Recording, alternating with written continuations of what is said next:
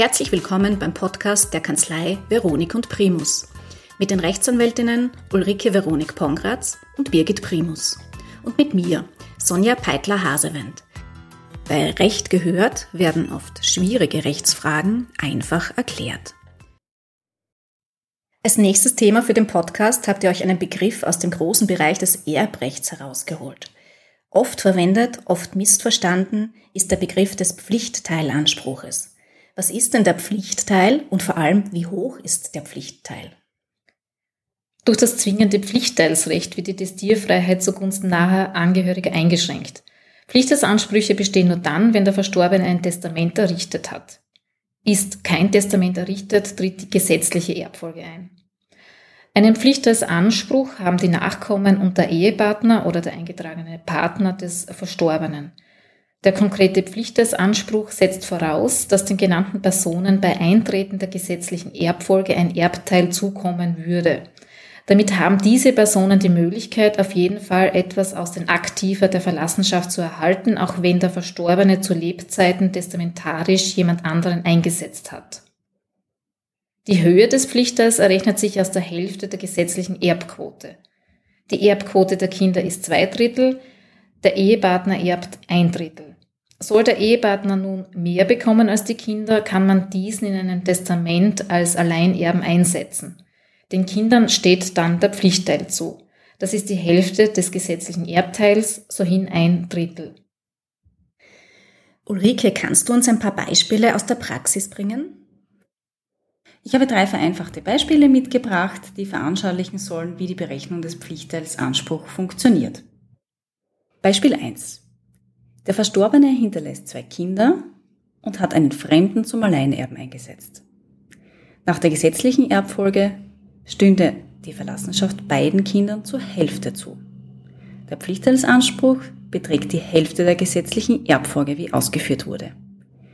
Die Kinder erhalten daher je ein Viertel. Der eingesetzte Erbe die Hälfte der Verlassenschaft. Beispiel 2. Der Verstorbene setzt eines seiner beiden Kinder zum Alleinerben ein. Das zweite Kind darf nicht leer ausgehen. Der Pflichtteilsanspruch des zweiten Kindes beträgt ein Viertel der Verlassenschaft. Das ist die Hälfte der gesetzlichen Erbfolge. Der eingesetzte Erbe erhält daher drei Viertel der Verlassenschaft. Beispiel 3. Der Verstorbene hinterlässt zwei Kinder und eine Ehegattin. Eines der Kinder wird zum Alleinerben eingesetzt. Nach der gesetzlichen Erbfolge stünde der Ehegattin ein Drittel, den Kindern jeweils ein Drittel der Verlassenschaft zu. Der Pflichtteilsanspruch beträgt die Hälfte des gesetzlichen Erbteiles. Die Ehegattin und das eine Kind bekommen daher je ein Sechstel. Das eingesetzte Kind erhält zwei Drittel der Verlassenschaft. Das klingt ja ganz schön kompliziert. Gibt es da wirklich für jeden Fall klare Regelungen? Die drei Beispiele haben ja schon gezeigt, dass man da schon ins Rechnen und ins Grübeln kommt. Das ist aber nur im ersten Schritt so. Die Grundregel ist die Berechnung nach der gesetzlichen Erbfolge und der Pflichtteil ist jeweils die Hälfte des gesetzlichen Anspruches. Birgit, wann entsteht denn eigentlich ein Pflichtteilsanspruch? Der Pflichtteilsanspruch entsteht mit dem Tod des Verstorbenen. Fällig wird er erst hingegen ein Jahr nach dem Tod des Verstorbenen. In der letztwilligen Verfügung, beispielsweise in einem Testament, kann der Verfügende die Stundung des Pflichtersanspruchs auf höchstens fünf Jahre nach seinem Tod oder die Zahlung in Teilbeträgen innerhalb von fünf Jahren anordnen. Ulrike, gibt es denn auch Konstellationen, bei denen die Erben ihren Pflichtteilanspruch verlieren? Kein Anspruch besteht, wenn die genannten Personen erbunwürdig sind gültig enterbt wurden oder auf den Pflichtteil gültig verzichtet haben.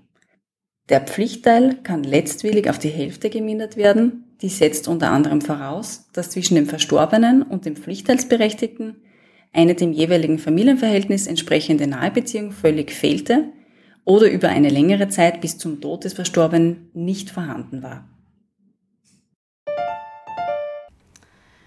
Die Ausführungen in diesem Podcast sind allgemein gehalten und ersetzen eine Rechtsberatung für den Einzelfall nicht. Wir freuen uns, wenn Sie zuhören und wir freuen uns, wenn Sie den Podcast abonnieren. Bis zum nächsten Mal.